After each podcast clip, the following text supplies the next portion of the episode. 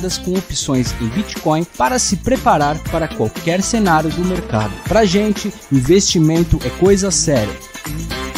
Nós garantimos a melhor experiência de usuário do mercado de investimentos em Bitcoin e outras criptomoedas.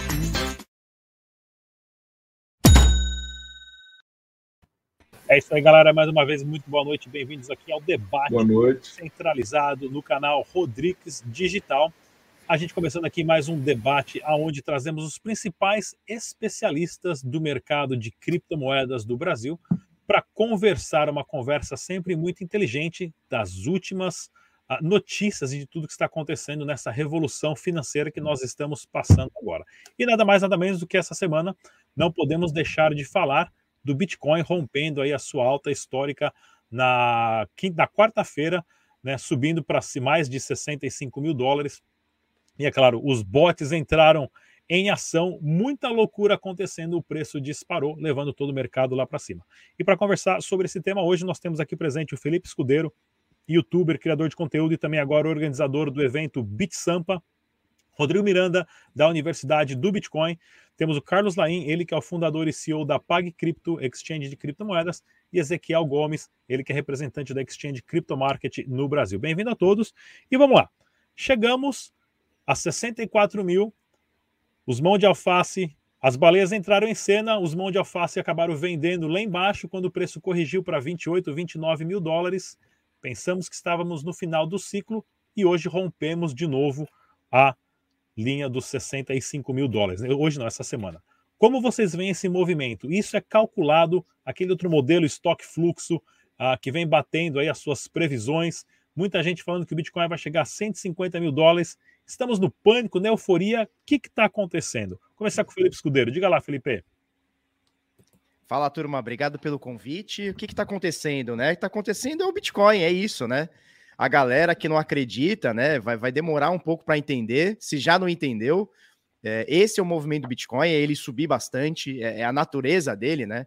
Enquanto a gente tem inflação no mundo, enquanto a gente tem governos a imprimindo dinheiro, uh, enfim, todo esse mando e desmando que a gente tem, Banco Central fazendo besteira, fazendo cagado, cara, a gente tem um dinheiro que é um código matemático e, assim, tudo que acontece nele ele foi pré-estabelecido, as regras são todas pré-sabidas, e tudo que acontece nele hoje você consegue auditar. Qualquer pessoa no mundo, no, universo, consegue auditar isso. Cara, isso tem valor. Qual que é o valor? É, é all time high, é 65, 67 mil dólares que bateu, né? Esses dias. Então, cara, esse é o valor do Bitcoin. Qualquer coisa abaixo disso, a gente tem que achar estranho mesmo. Então, a galera, como você bem disse, né? A galera alfaçou né, os 65 mil, quando chegou próximo ali dos 50, 60, teve um movimento de baleias despejando, né? Então as carteiras acima de mil bitcoins venderam muitos bitcoins. E a galera foi entender depois que esse movimento estava iniciando uma queda, comprou todo mundo ali nos 30 mil, essas mesmas baleias compraram ali nos 30, 29, 28, 34 e tal, e a galera ficou em pânico no mercado.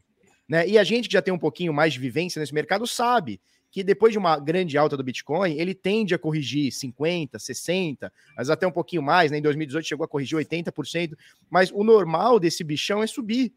E é o que está acontecendo agora. E, e, quem não acreditou ainda, tá, olha, tá um passo para trás.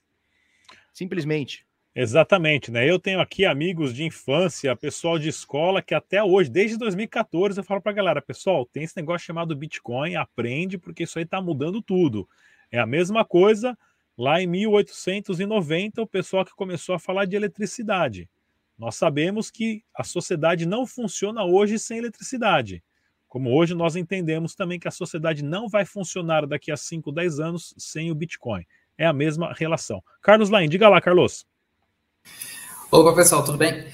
Cara, é, é, é como o Felipe já falou, é, é, um bichão que gosta de subir, ele, e ele tem esse fluxo todo, até pela demanda que a gente teve né, nessa pandemia, impressão desenfreada em tudo que é canto no mundo, né? Para tentar dar liquidez para os mercados, e isso, isso acaba favorecendo muito o Bitcoin, porque uma hora ou outra isso vai chegar no nosso mercado, e, e, e isso dá uma liquidez absurda quando, quando entra em, em grandes volumes de uma vez só, né?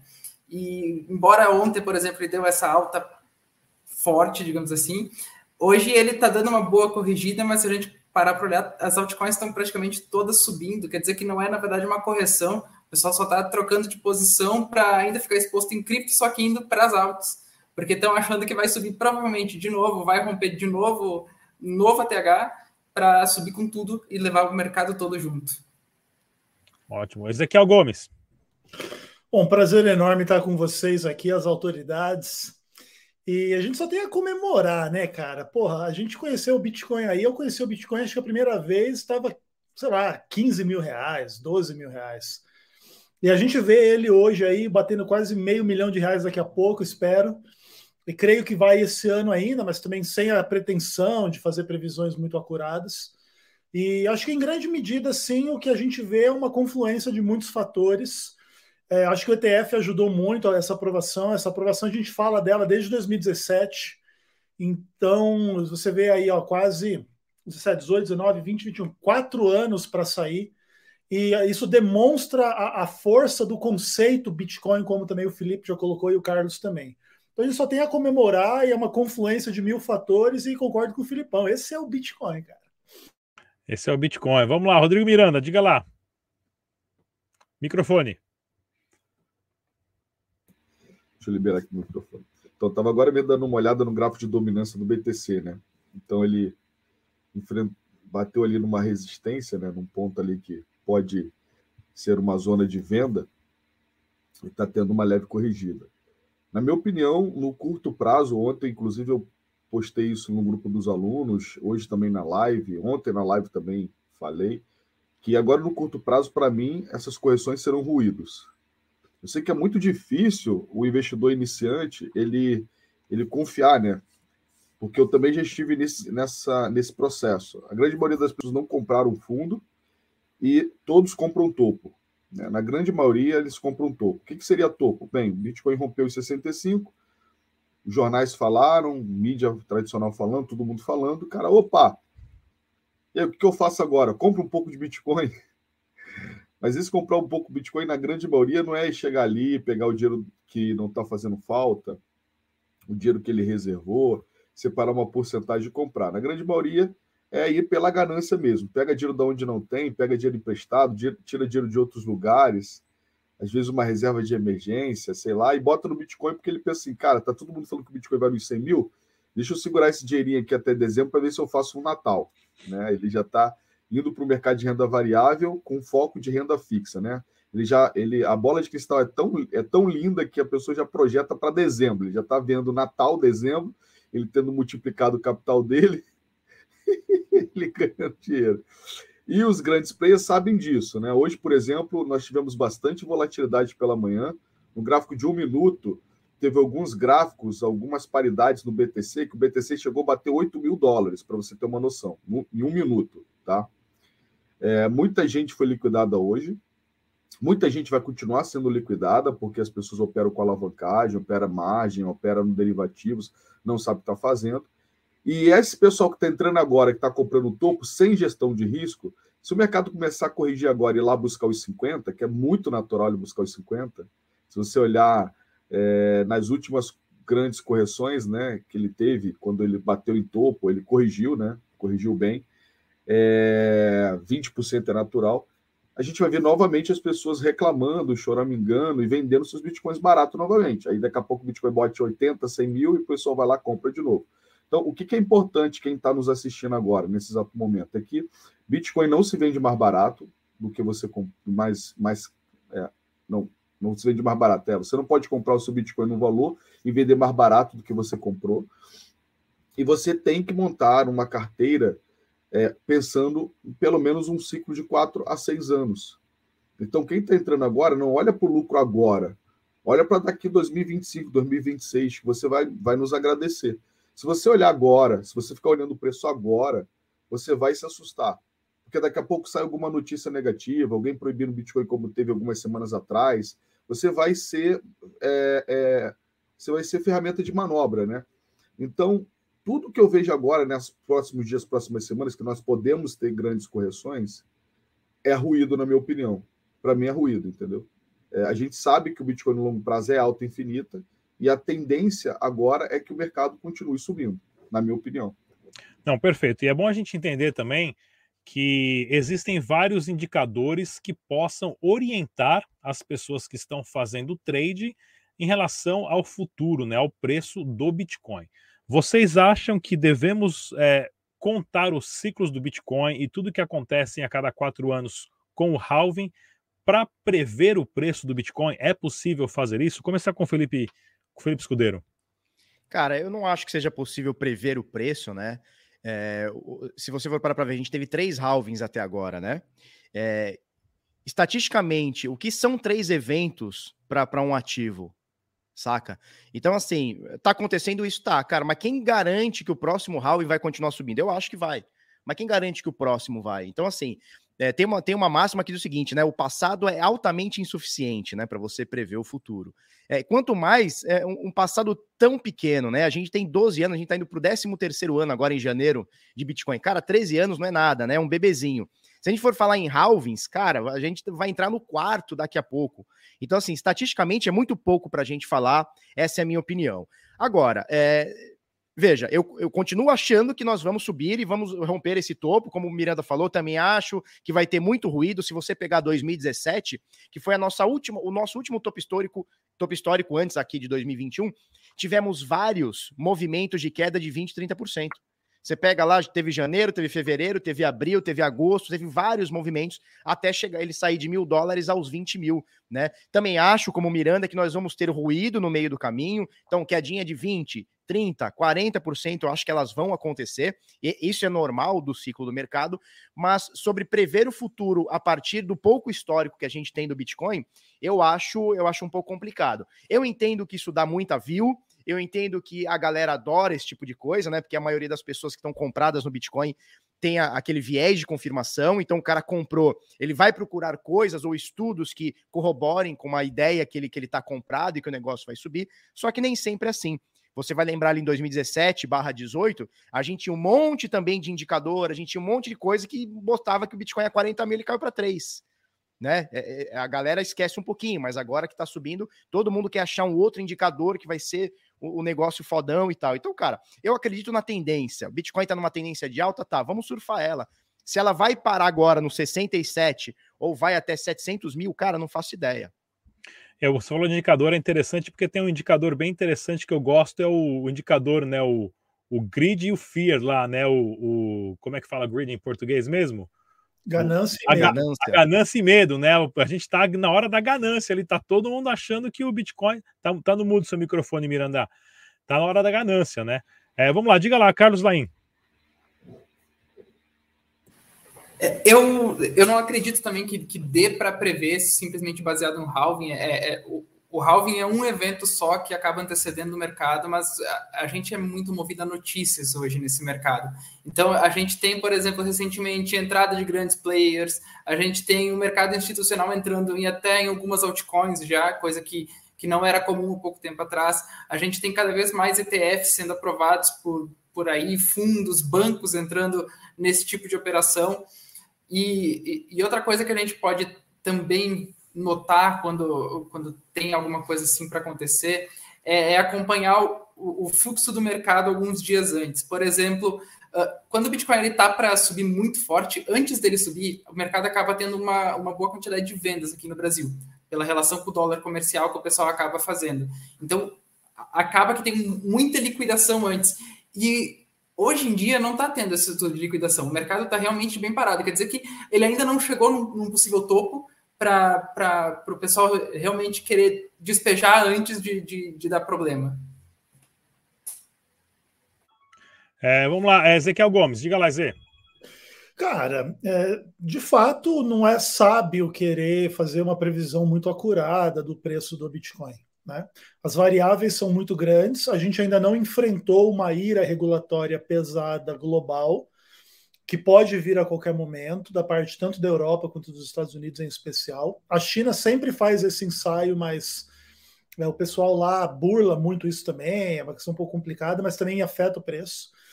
Então eu acho que assim, a gente precisa ver a confirmação do conceito Bitcoin como algo.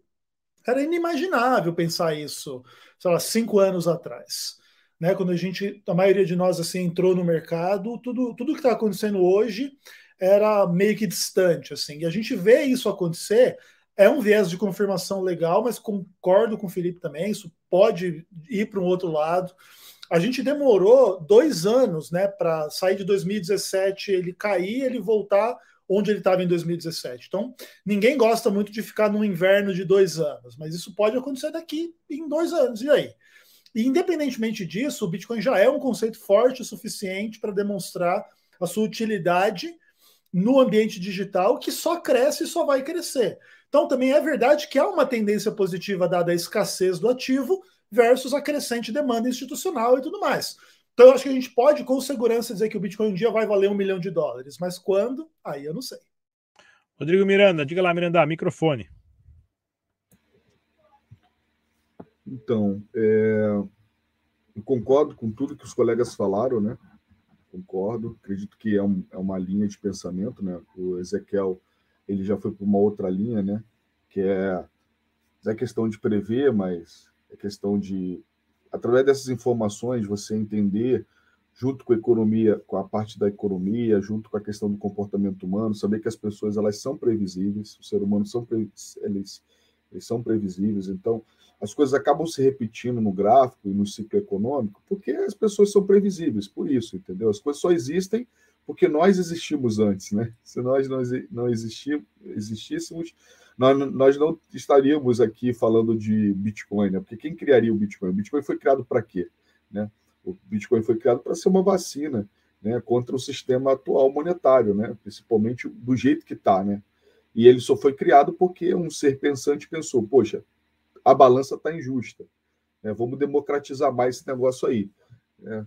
Então, assim, se você pensar que o ser humano ele, ele é previsível e que com o tempo nós teremos cada vez mais escassez de Bitcoin, a probabilidade é muito grande de o mercado continuar subindo.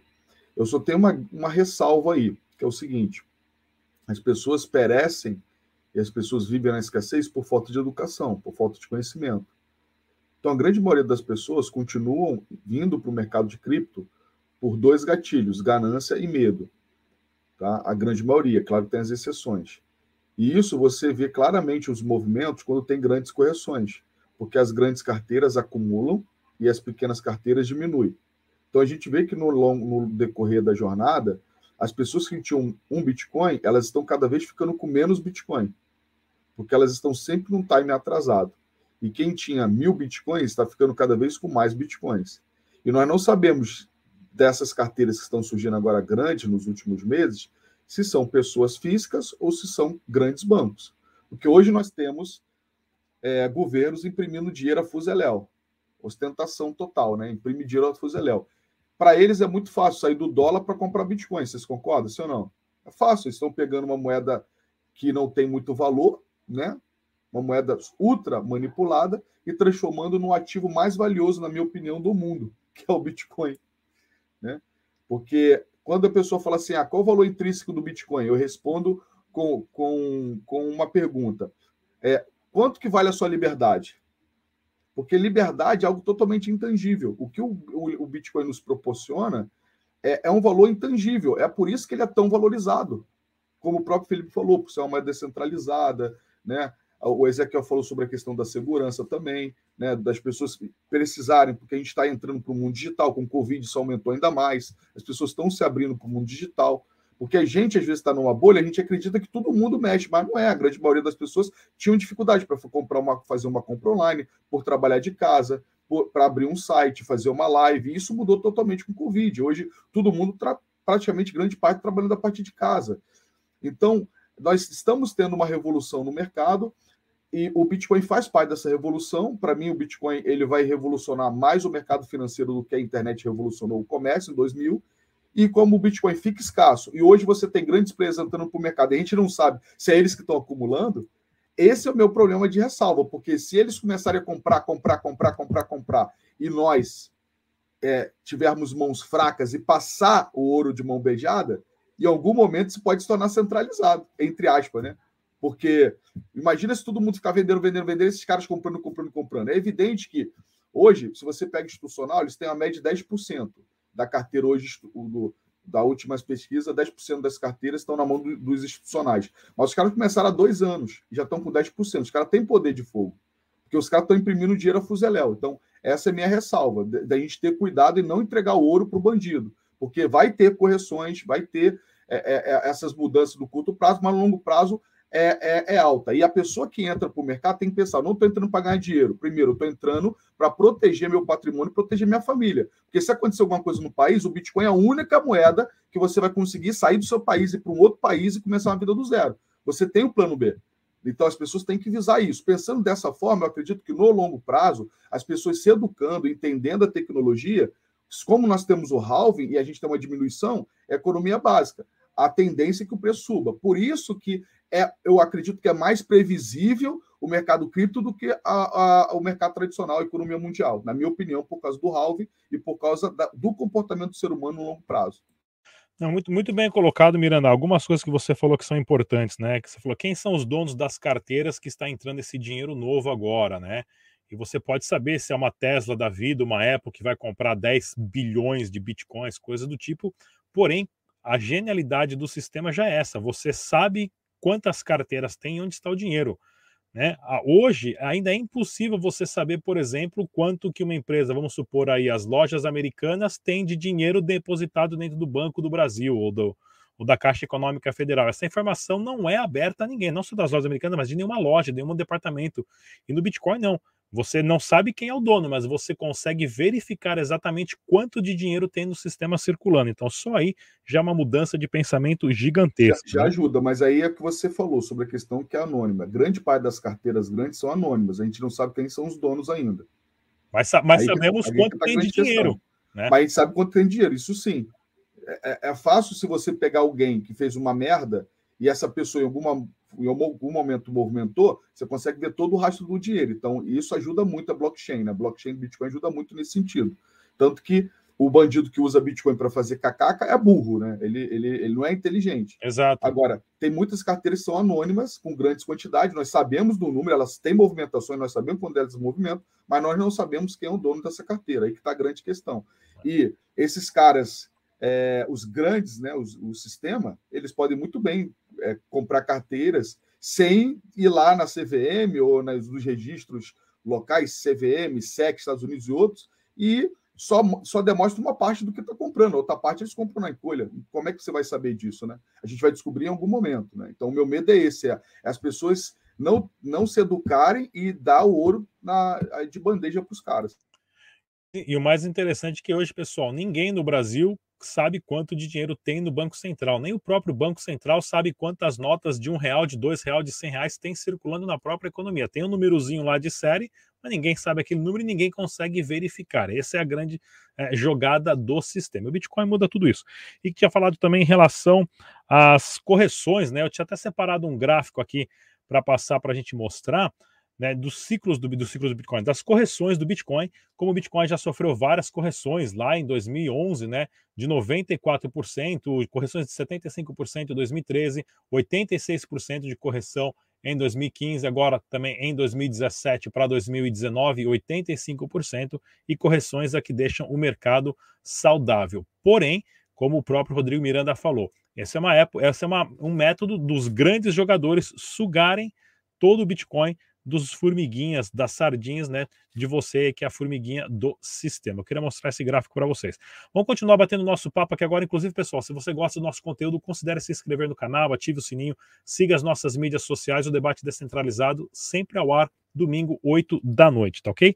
Vamos falar então sobre agora a temporada de altcoin ou temporada de Bitcoin e a dominância do Bitcoin e a dominância do mercado de altcoin. Qual a relação desses dois mundos e dá para fazer uma arbitragem? Espera o Bitcoin subir, vende Bitcoin, recompra em altcoin, os altcoins sobem, vende os altcoins, recompra em Bitcoin. Felipe Escudeiro, diga lá, Felipe. Microfone. Pronto. Bacana. É legal, né? É, eu vejo um movimento bem parecido, né, Rodrigo, com, com o início do ano, né? Até a gente tava até uma live ontem, né, Miranda, que eu, que eu citei isso isso numa live com o Miranda ontem, né, anteontem e tal.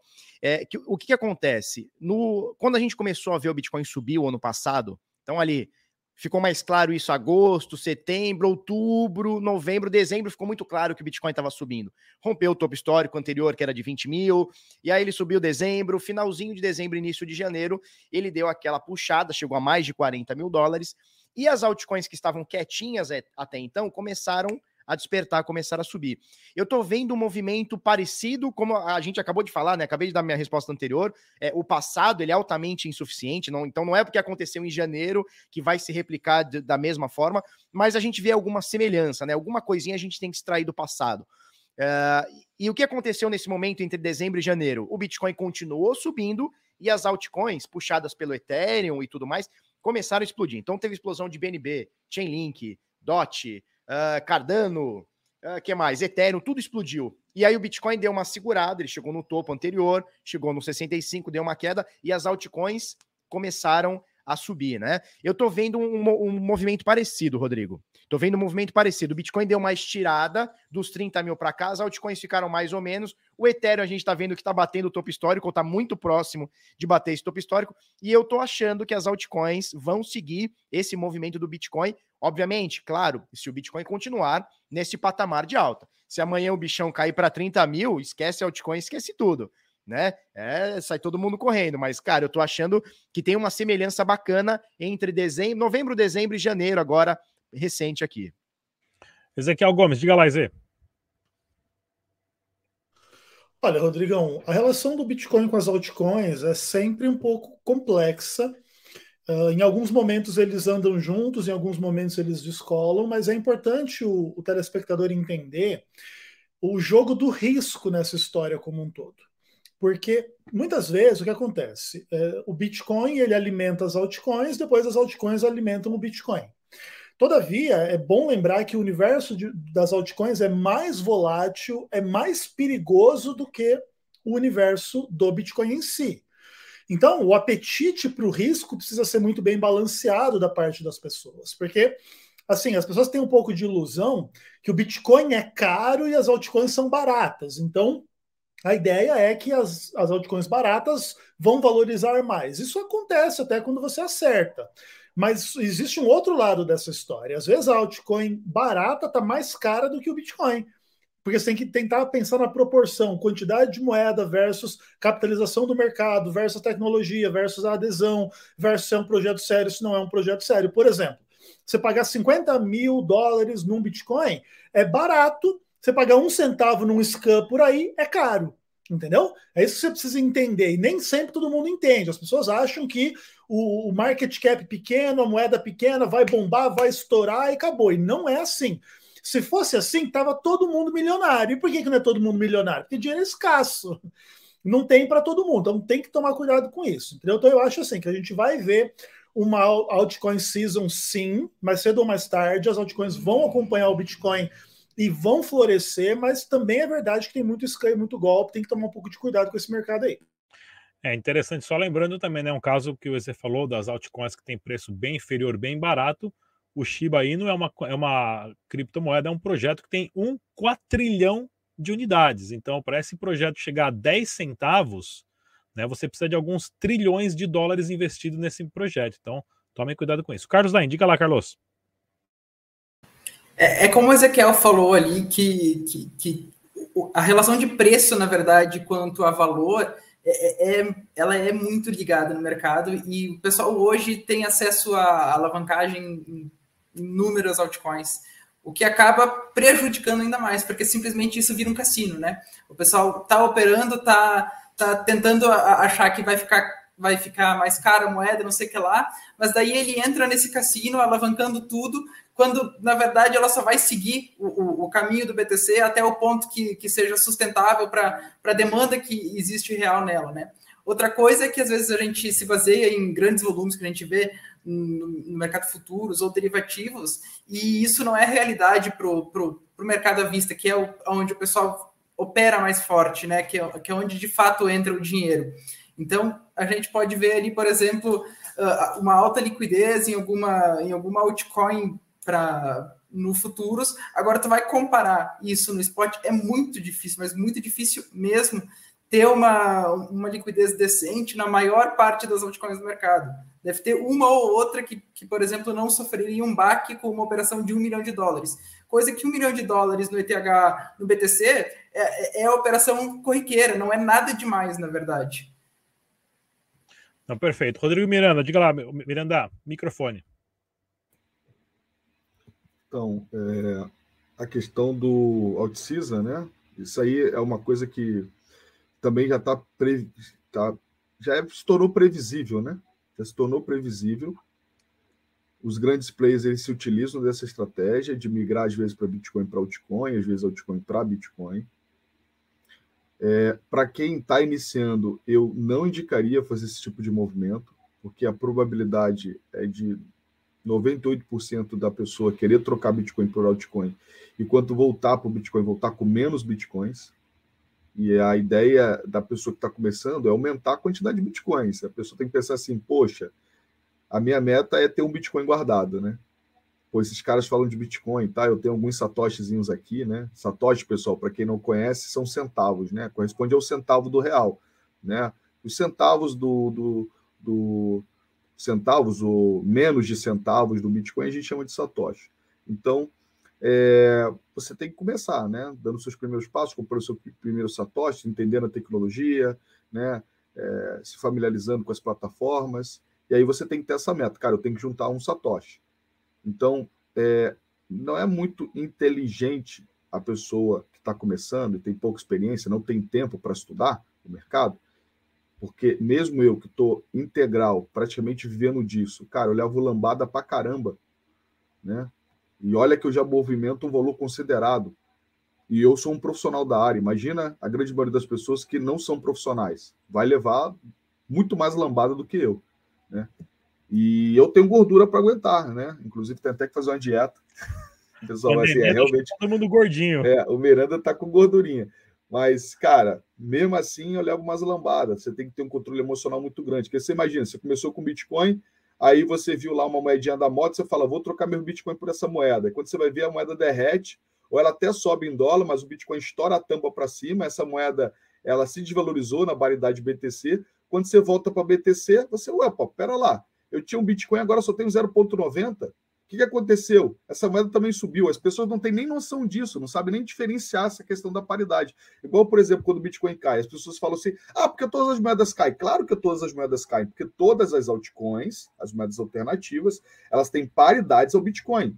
Para que essa moeda, a sua altcoin, suba em dólar, os players eles vão pampar, eles vão, eles vão manipular o preço na paridade BTC. Então, o que eles fazem? A paridade BTC tem menos liquidez o player vai lá, entra no ativo na paridade BTC e começa a subir, subir, subir, subir, subir, subir, subir o preço. O que, que acontece? Se o Bitcoin se manter no preço, no mesmo preço ou subir, essa sua altcoin vai estourar a tampa no dólar. Então, eles sempre movimentam primeiro na paridade BTC.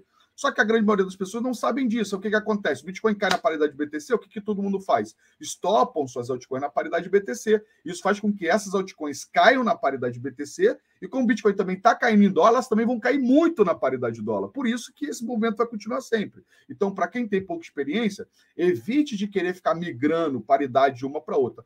Foca no simples. Você tem lá seus reais, ou você tem seus dólares, sua libra, seu euro, e você vai comprando aos poucos todo mês monta uma carteira. Nessa carteira você vai ter um peso, por exemplo, no meu caso, hoje o peso do Bitcoin está em 60%, mas no início do ano estava 70%. Hoje o meu peso da carteira é 60% Bitcoin e entre 15% a 20% Ethereum. Então, praticamente 80% da minha carteira está em Bitcoin e Ethereum. Tá? As outras, os outros 20% eu divido em mais outros oito, oito projetos né, no total. Então, eu prefiro fazer desse jeito do que ficar trabalhando nessa, nessa questão de paridades. E e isso tem tudo a ver com a alt-season, porque é, é isso que faz com que essas altcoins na alt-season elas subam, porque em algum momento as pessoas começam a migrar de Bitcoin para altcoin ou não necessariamente vendem seus bitcoins para altcoin. Eles pegam seus dólares e compram as altcoins. E isso faz com que essa dominância do Bitcoin caia e essas altcoins subam, e aí automaticamente começa a surgir um movimento psicológico, né, e depois um, um movimento prático financeiro, que as pessoas verem essas altcoins subirem e pensar assim, pô, o Bitcoin está muito parado, deixa eu ir para uma moeda mais volátil. Aí a pessoa sai direto do Bitcoin e vai para uma altcoin. Não precisa vender para dólar para comprar altcoin. Ele vende o Bitcoin transformando numa altcoin, entendeu? Não, perfeita a explicação, e é importante a gente entender mesmo essa relação de dominância do Bitcoin e das altcoins e como é possível você fazer uma arbitragem, digamos assim, entre esses dois ciclos em um movimento mais largo. Isso aí demora entre três a seis meses para você pegar oportunidades como essa e não comparando ao trade que você pode fazer aí de diário ou semanal, né? Vamos lá, pessoal. Agora a última pergunta aqui, bem rápida, usando o indicador Mandiná das galáxias de previsões futurológicas Quanto que vocês acham que vai estar tá aí no chutômetro e o porquê? Preço do Bitcoin, 31 de dezembro de 2021. 100, 200, 300, 1 milhão. Diga lá, começar com o Carlos Lain. Diga lá, Carlos. Eu acho que é bem possível a gente chegar por volta de 100 a 120 uh, até dezembro, né? Porque a, força compradora ainda está bem forte, o, o mercado não está dando sinais de, de, de uma possível uh, virada agora de, de, de tendência, né? Uh, até como o Rodrigo comentou antes, são, são ruídos que o mercado acaba tendo, mesmo que esses ruídos eventualmente possam chegar a, a, a volumes maiores, vamos dizer 10, 15% de volatilidade num dia de, de, de, queda, ainda assim ele não deixa de ser um ruído no mercado, embora comparando isso com o mercado tradicional seria absurdo, né? Então eu, eu acredito que pelo menos até lá a gente deve chegar por volta de 100 a 120 mil dólares, aí depois só Deus sabe. Ezequiel Gomes, diga lá, Zé. Uma vez eu liguei para o Fernando Urich, né, para fazer uma matéria no Cointelegraph, perguntei para ele sua previsão para o preço do Bitcoin no ano tal. Final do ano, ele falou menos do que zero. Porque de fato é isso, né? O Bitcoin vale, vai valer alguma coisa, quanto eu não sei. Agora, eu tô com o Carlos aí, eu acho que 100 mil dólares a gente bate esse ano ainda. Felipe Era. Vamos lá. Eu acho que vai. Vamos bater entre 80 e 85, hein? Até dia 31 de dezembro. 80 e 85. Miranda, bem, bem modesto, hein, Felipe? É, porque ele deve estar tá vendo expansão de Fibonacci, deve estar tá vendo alguns indicadores que tem tá nessa base aí. Cara, eu vou ficar nessa base aí, cara, entre 90 e 95. 90 e 95, nessa base aí. Porque na verdade agora o próximo alvo dele é 72 a 75. Aí depois ele tem 85, depois ele tem 90 e uns quebrados, quase 100. E 100 vai ser uma resistência bastante psicológica, né? Mas se acontecer igual foi em 2017, que os players viram assim: ah, tá todo mundo esperando que vai cair de 100. Vamos fazer o seguinte: vamos jogar esse preço para 130, 140. Porque é uma parada começa a ficar um negócio meio que insano, que foi o que aconteceu em 2017. Todo mundo fala assim: ah, vai parar nos 10. Só que o negócio demorou três meses para ir nos 10 e uma semana, duas semanas já estava no 20. E aí o dedo coça, é difícil, cara, você não ficar com o dedo coçando, falando assim, vou encher a mão aqui que esse negócio vai uns 100 mil. Esse ano é diferente, agora é diferente, tudo é. vai ser diferente, agora só vai subir, não vai cair. E não vai, né? Os ciclos de mercados eles são repetitivos, que é natural, né? O ser humano ele não faz o dever de casa e quando o mercado começa a cair, ele tem que vender alguma coisa para poder pagar suas contas. Se todo mundo fizesse o dever de casa, o que, que aconteceria nesse exato momento? Ninguém venderia seus bitcoins. O bitcoin não estaria valendo agora 60, 70, já estaria valendo 500 mil, na minha opinião.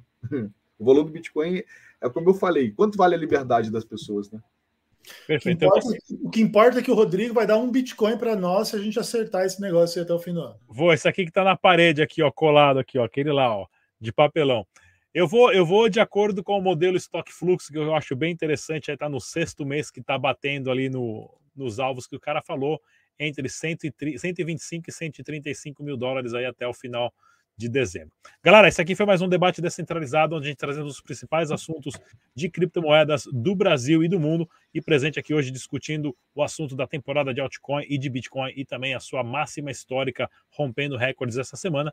Nós tivemos aqui presente o Carlos Laim, ele que é CEO e fundador da exchange pagcrypto.com.br, Ezequiel Gomes, ele que é o representante da exchange chilena no Brasil, Crypto Market, Felipe Escudeiro, organizador dos eventos BitSampa youtuber aqui também de criptomoedas, e Rodrigo Miranda, ele que é da Universidade de BTC, da Universidade do Bitcoin e também coach de negócios e business e locutor da 89 e tudo mais. O Miranda cada dia está fazendo uma coisa nova.